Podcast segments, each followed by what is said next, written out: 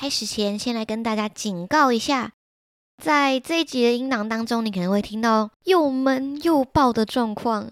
我可能是不知道怎么样，三号山西之手吧，我的音档参数可能设定跑掉了。在后置的时候，很尽量的希望能够达到稍微比较清晰一点的音质，但是可能还是差强人意，就请大家听的时候再稍微见谅一下喽，感谢你。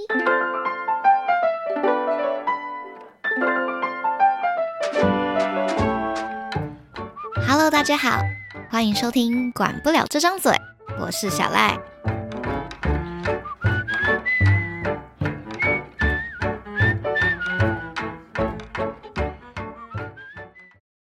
Hello，大家好，欢迎回来。哎，这一周啊，就是呃，没什么特别的。当我在思考说，哎，这周应该跟大家分享什么主题的时候，就突然有一个想法飘进了我的脑袋。我个人是蛮喜欢听 podcast 的嘛，然后所以其实就会还蛮常会去听，说其他人就是哎，可能有讲到什么主题，我觉得我还蛮有共鸣的。我就听到呢，有人呢就提起了跟体育相关的。哎我个人其实是蛮不喜欢体育相关的东西的，因为我很讨厌流汗，我又你知道从小到大身体又不是很好，所以我真的在怎么样对于运动体育这件事情真的是喜欢不起来。还有另外一个成分哦。就是大家知道，你一旦一个东西哦，过度的一直不断的去使用它，或者是一直不断的去接触它，久了之后你就会腻。就像是你看，你早上都会去设定一些你喜欢的铃声，对吧？设立一些闹钟，然后那些歌曲闹铃的歌曲，或者手机来电的歌曲，就会是你很喜欢的那一首歌。然后就会有这么一天，你突然听着听着你的闹钟的时候，你就会觉得说：“干，我真的超讨厌这首歌。”所以，我其实呢，在国小之前，应该是对于体育没有什么太大的反感的。但是，因为呢，我本身不知道为什么，在国小、国中都被加入了体育班、田径队，所以搞得我呢，对于跑步这件事情非常非常的厌恶，以及非常非常的讨厌。没错，是心情，我可以直接说讨厌。所以今天呢，就来跟大家分享一些跟我之前上体育课相关的一些心得跟发生的一些趣事。好，那我们就准备开始喽。身为体育菜鸡的我，必须呢在这里先抱怨一件事情：在以前国中、高中、国小的时候，大家都有测体适能嘛？我觉得这件事情 OK。你是想知道说，这现在这些小朋友呢，体力到底是到怎么样子一个程度，是烂到哪里，或是他可能有出乎意料的那些表现？理解我理解，你是以一个人类观察的一个角度来去了解，说，嗯，这些小朋友们现在发展的是怎么样呢？现在成长的历程是怎么样？这个我 OK 的。我最不能理解的是，到大学的时候，大学大家都要去上体育课，对吧？体育课这这个东西呢，基本上已经不是很讨人喜欢了。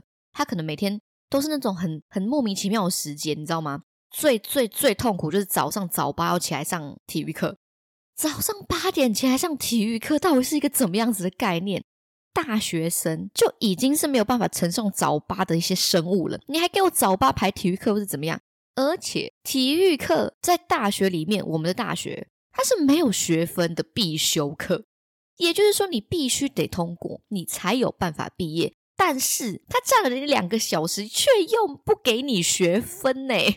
这件事情真的是非常让人诟病，我觉得它完全不符合现在社会的一个工作逻辑，就是你如果付出了之后，应该要能够有收获。我们不做白工的，聪明的现代人，我们不做白工的，我们今天去工作是为了什么？钱啊，不然呢？哦，成就感也是，那你总得获得些什么吧？或者是你今天去上课，你觉得是为了什么？那当然是收获知识跟有学分嘛。那如果我今天什么东西都没有的话，我干嘛要做这件事？所以大学的体育课就是这样子非常反骨的存在。它呢毁坏了一切大家合理的那些逻辑推断。你会觉得这些常理就应该要要这样，要怎么收获先怎么摘。但是同等的，它是双向嘛，你就会希望说你今天付出之后你要有收获。不是诶，我早八起来上体育课之后，我获得了什么？一天疲惫的开始。这个就算了，但其实真正真正，我觉得大学体育课让我觉得非常不理解的部分是体适能。体适能呢，我刚前面讲到，你国小、国中、高中都有，这个没有问题。那如果说这个东西要沿用到大学，说我想看看大学生的体力怎么样，我想知道大家到了大学之后，是不是就像是松开的弹簧一样回不去了？这个我也可以理解。我最不理解的是，你体适能凭什么给我算分数啊？好生气！我们大学的体适能呢，其实是要算成绩的。刚刚前面有讲到说，如果你今天的利益是说去理解学生的成长状况跟身体状况的话，我觉得很 OK，没有问题。但是我不理解的是，你为什么要把学生的身体素质来去算分数呢？我们大学呢有好几堂的体育课，都是老师会拿你这个体适能的分数。当成其中一个还蛮大比例的成绩，有可能它占了大概二十趴或者是三十趴的成绩，就是建立在你原本的身体素质上面。然后我有测一些大家应该很常听到的项目，好比说立定跳远啊、仰卧起坐啊、跑八百公尺啊，然后男生可能就是跑一千六之类的，这些东西都会变成你学期评量的一个分数。这个就是我很不理解的部分，所以搞得大家当当时在测体适能的时候都很拼命，你知道吗？尤其尤其，我觉得最困难的就是跑八百这件事情，八百公尺啊，我就简称跑八百。我应该在大学的时候，哎，女生是跑一千六，是不是啊？然后男生是跑三千二。那个时候我们学校它是会有设定一个限制的。也就是说呢，我们那个时候的老师他会设定一个，好比说四分钟，那你就必须要在这四分钟之内跑完一千六百公尺，你才算是有及格。他很神奇，他什么呃坐姿体前弯、什么仰卧起坐、立定跳远这些都不算成绩，唯一算成绩的就是一千六百公尺跟三千两百公尺。这个东西他还要限制。他还要限制说你在某一个时间内完成，你才能够达到怎么样子的成绩。那你跑越快，你成绩越好。这个原本的意义不就是被曲解了吗？你既没有办法去知道学生他的实际上运动的习惯、身体的素质是怎么样之外，你只是徒加了压力。好激动！我每次讲到提示能就激动到不行，因为我真的不理解这一整个操作是怎么样子。我不知道。大家有理解吗？曾经就是在体育课叱咤风云的你各位，有理解这件事吗？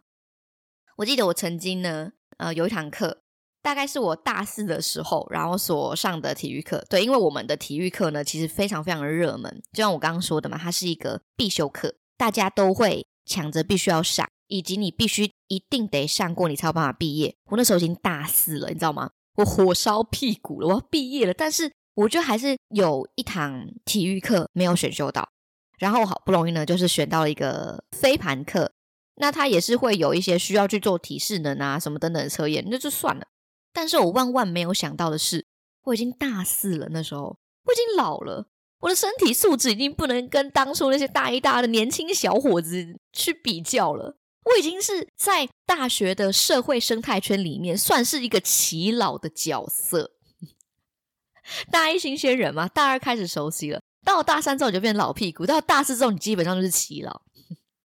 学弟妹妹就会开始问你一些校园流传的传奇故事哦，或者是哪一些老师比较好过哦，哪一些功课比较好做等等之类的。你已经扮演这样子一个充满智慧跟历练的角色，所以我的体力当然一定是大不如前嘛，烂到有剩。我那时候完全没有想到这件事情，直到我开始跑的时候，我发现。我跑了第一次，没有办法在那个时间线里面完成呢。我那时候非常的紧张，因为呢，我原本就计划好说，我在毕业之后可能会需要出国求学。那它其实很吃你原本在校成绩的 GPA，就是你的成绩必须要很好。但是因为区区一个体育体适能的成绩，把我的原本名列前茅、优秀亮眼的表现给埋没了，该怎么办？我第一次跑的时候没有跑过那个成绩，我吓到，想说啊，我已经到了这个地步了吗？我的身体已经在抗议着，它已经有岁月的痕迹，不能够再这样操劳的，在四分钟之内跑完一千六百公尺了吗？那个时候，老师人非常好心的把一些我们没有过标准的学生叫过来说：“老师，再给你一次机会。你原本第一次如果就跑过了，他会给你八十分。如果他给我们第二次机会嘛，对不对？第二次机会就是我时间放宽，我给你六分钟还八分钟，忘记了，反正大概就是一倍的时间。如果你在这个时间里面跑完，我给你六十分。但是。”但是悲剧的结局来了，就是老师给你第二次机会，你再跑第二次，他没有给你说你下一次再来，没有，你就是休息十分钟之后，你再去跑一次，然后你要在六分钟或是八分钟之内完成这个任务。我已经骨头要散掉了，我还要再跑一次，想当然的，我当然必须要展现出一个我们从小就培养起来非常良好的所谓运动家精神，我们永不放弃。所以我怎么样呢？我就跑了。那结果是怎么样呢？我就是跑到 最后两圈的时候，我真的不行，我真的要疯掉，我跑不下去。当然，第二次我又超过时间了。我想说，干怎么办？我该不会人生就要葬送在这个四百公尺的赛道上了吧？我该不会人生就要埋葬在这个超级不知所云的体适能比赛上面了吧？所以老师后来那个时候就讲说，还是有一些没有跑过的同学，那我们就下一堂课再来继续跑。但这件事情的结局是，老师因为自己可能也忘记这件事情了，然后下一周可能又天气不好，就一直一直不断的延档。到老师后来就是已经想到的时候。其实已经快要学接近学期末了，然后大家那个时候就是已经开始在可能准备考试的考试啊，然后或者是放假的放假啊等等之类的，然后人也叫不回来了。老师那时候就是还是有讲说，哎，那个有之前提示能还没有考过的同学要记得来补考。我就用了一个，嗯，是因为我就是嗯身体不好，就是刚好又是经期来，所以没有办法跑步这个借口，稍微搪塞一下。最终还是有获得了这个成绩，我觉得老师应该就是给我就给我六十分，就是让我过。想说这个女生好歹也是跑了两次，好歹也是跑了八圈操场，也算是有努力。好了好了，六十分六十分。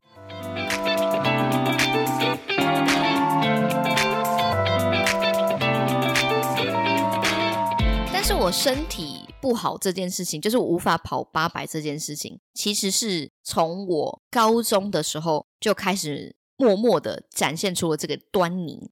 不瞒大家说，其实我在国小、国中的时候嘛，都是算是田径队的，所以我在国小跟国中的时候，可以说是体力非常的好，因为我们就是时不时都在练跑，时不时都在跑步嘛。但是就像是我刚刚说，你这个东西一旦绷紧久了，你这个人你一旦拉久了，放手之后，它就是完全烂掉。我到了高中之后，完完全全因为超级讨厌跑步，我超级讨厌运动，所以我到高中就是烂在那里。我基本上就是一一团呼吸的烂肉，平常也不喜欢跑步，也不喜欢运动，体育课就变成是一个最痛苦的时候。当然，就是跟其他考试跟背的科目不能够比较，但是我的意思是，体育课对于我来说也不是一个放松，也不能够从里面获得愉悦。我们也会需要，就是可能一年测试一次你的。八百的能力，我记得有一次非常的印象深刻。那天天气还蛮好的，我们的体育老师就突发奇想的说：“哎，今天天气蛮好的，那我们就趁这个时候来测试一下大家的体适能好了。”老师通常不会告诉你下一堂的体育课要上什么，虽然说是有课本，但是那个课本也不知道买了要干嘛。所以老师都会在那堂课讲说：“哎，我们今天要干嘛？如果我们今天是要打篮球，那就会是下课的时候就请体育股长跟班上其他同几个同学说：‘哎，要去借篮球。’那体适能呢？他就想说：‘哎，今天天气蛮好的，我们就来测试一下体适能这件事情。’我当然是没有问题。如果你是说你要做立定跳远、坐姿体旋弯，做仰卧起坐这件事情对我来说都很 OK，因为我挺在行的。我其实挺会做仰卧起坐跟坐姿体前弯的。但是你一说到好，我们以上这些测验都做完了，那我们就来跑八百吧！我真的忍不行了，真的就是跪下来求求老师不要好不好？但是想当然，就是我一定是没有这个胆做这件事情。老师就已经把我们就是分好队了，然后他会按码表来去计时，说每一组的名次嘛，大概十个人一组吗？班上差不多有三十到四十个学生，男生分两组，女生分两组来去做测试。依照这个名次，老师可能会给一些相对应的分数。之前其实是属于田径队的一员，心里其实有一股。不能够输的这股气焰，在从小就已经被培养起来了。从小大家就是灌输一个体育班的这些我们一个概念，就是你可以的，你很强，你很会跑。所以我那个时候要测八百的时候，我心里一定就是想说，我既然要跑，我就不能输。哨声一响，逼我就开始冲出去，很用力的冲冲冲冲，想办法一直都是维持在整个队伍的前。三分之一的位置，我不能够被人家看没有，会会有的一个小小的心态就是不服输，我就很努力的，就算知道自己已经是一颗呼吸的烂肉，但我在跑步这件事情上面不能妥协，所以我就很努力的冲冲冲冲冲冲，然后大概记得我在冲到的时候，差不多真的是一样是在第三名、第四名的这样子的一个名次。好不容易跑完了，赶快去跟老师讲说：“呃，老师，我的学号，然后我跑完了。”然后老师当然就是会按那个码表计时嘛，然后跟你说：“好，那你的秒数是怎么样？那你是第几名？”跑完之后，老师又说：“哎，好了，那刚刚跑完同学可以去旁边休息一下。”我就记得我那个时候跑完了，我整个觉得心跳非常非常的快。我的心跳呢是快到我如果自己静下来。我可以很清楚的听到我自己蹦蹦蹦蹦蹦蹦的心跳声。除此之外，我还感觉到，我如果站着不动，我的身体会因为我的心跳而前后晃动的感觉。到底是什么东西？好可怕哦！我那时候就觉得不行不行，我已经不能够再继续承受这样子的一个很激烈的身体反应了。我必须要坐下来，好好的休息一下。接下来令人恐慌的事情来了，我就稍微扶着我的膝盖，稍微休息一下之后，我觉得不行，我的心跳很大力，然后我的脚很抽筋。你要我站起来就是走动什么之类，我真的完全没办法。所以我站着休息一下之后，我就坐到了旁边的草地上，要稍作休息。我就感觉到我的意识开始模糊了，没错。我接下来的记忆就是，我呢全身瘫软，没有办法活动，我就被几个同学扛到了保健室。这一切发生都都非常非常的快速，有可能是我那个刹那之间三号记忆有点不是这么的清楚，然后它就突然之间的发生了。我有点像是半失去意识之后就被大家用扛的扛到了保健室。我觉得我们体育老师应该没有想到，今天只是建立一个提示能会发生这种事情。我被扛到了保健室之后呢，我觉得我的头非常非常晕，可是我的手非常没有力气，就是我使不出力气，我身体也起不来。这个时候，保健室的老师打了电话给我的家人，我记得是给我的阿公吧，我阿公就赶快十万火急的开了车子，然后到我们学校来，准备要接我。可能说要送去医院或什么等等之类的。那时候我上了车之后，一样就是同学搀扶，然后我就慢慢的走上我们家的车子。我坐到了后座，然后我我就躺平，想说要给自己休息一下。一样，我很快速的睡着了。等到我起来的时候，我阿公把我载到了我们以前的那个传统市场的入口。大家有猜到接下来发生什么事情吗？阿公呢？就把我带到了以前去看中药的那个地方。前几集有跟大家稍微讲过，就是会有一个老老的阿公，然后在那边帮人家把脉，然后看你的眼睛、舌头的这个中药哈。阿公就把我带到那个地方，然后让那个老阿公帮我把脉。把脉完之后呢，因为我还是非常虚弱，依稀的听到就是他跟我的阿公讲说，我的状况是说我在跑步完嘛，心跳很快状况之下，我的心脏没有那么的好，所以呢，那个气心脏的那个氧气呀，没有办法很流畅的打出来。就是我的心脏的氧气塞车了，它出不来也进不去，所以就导致我有这个稍微有点昏迷的这个状况。我听完之后，我真的觉得，我刚刚是在一个生死交关的关头嘛？我刚刚难不成是在一个人生的十字路口，在选择是我接下来是要往天堂，或是要往回现实吗？太可怕了吧！这件事情我记得大概是在高二的时候发生的。当然，高三还会有再测一次体适能嘛？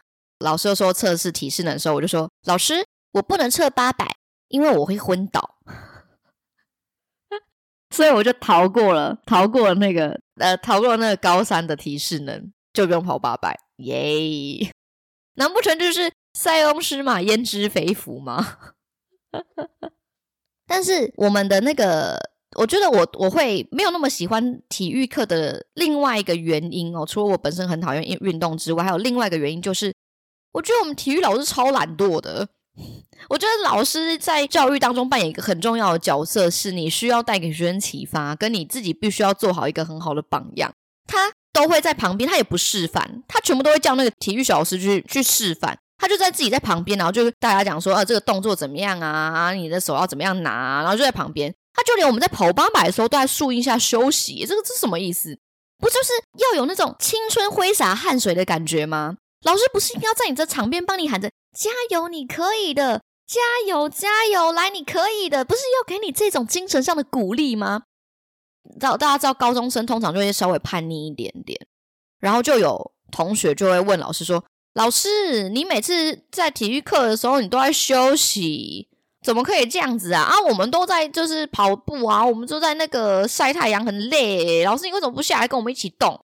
然后我记得老师说了一句话，老师说：“因为我的胆有开过刀。”啊？老师又说：“因为他的胆有开过刀，所以不是说他不运动。”是身体比较不能够有激烈的运动，他还顺便说了一下，说你要看老师这个身材吼，因为她是一个女生，她胖胖的。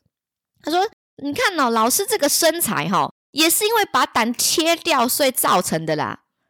所以你们不要再说为什么老师不跟你们一起跑，我老师很想，只是我没办法。这样大家知道了吗？讲的非常有道理。这件事情呢，我一样是打一个问号。因为我也不是一个什么医学小天才，没有相关的知识，我不太知道是不是真的把胆切掉之后就不能够进行激烈运动了。哎，如果是的话，请有相关经验或者是有相关知识的朋友跟我说一下，替我们的体育老师洗刷一下他的冤屈。不然说实在的，后来大家都在讨论说那个老师是真的不能够运动，还是在偷懒啊？造成他一个威严或者跟他的威信有很大的受损啊，所以这就是我大概高中时期对于体育课的一些印象，以及对于体适能的安排有非常非常多不理解的部分。那大家也知道，说我其实之前是田径队的，然后体育班的，所以还是有一些其他小故事可以跟大家分享。但我们这一集呢，就先说到这里。管不了这张嘴，我们就下次见喽，拜拜。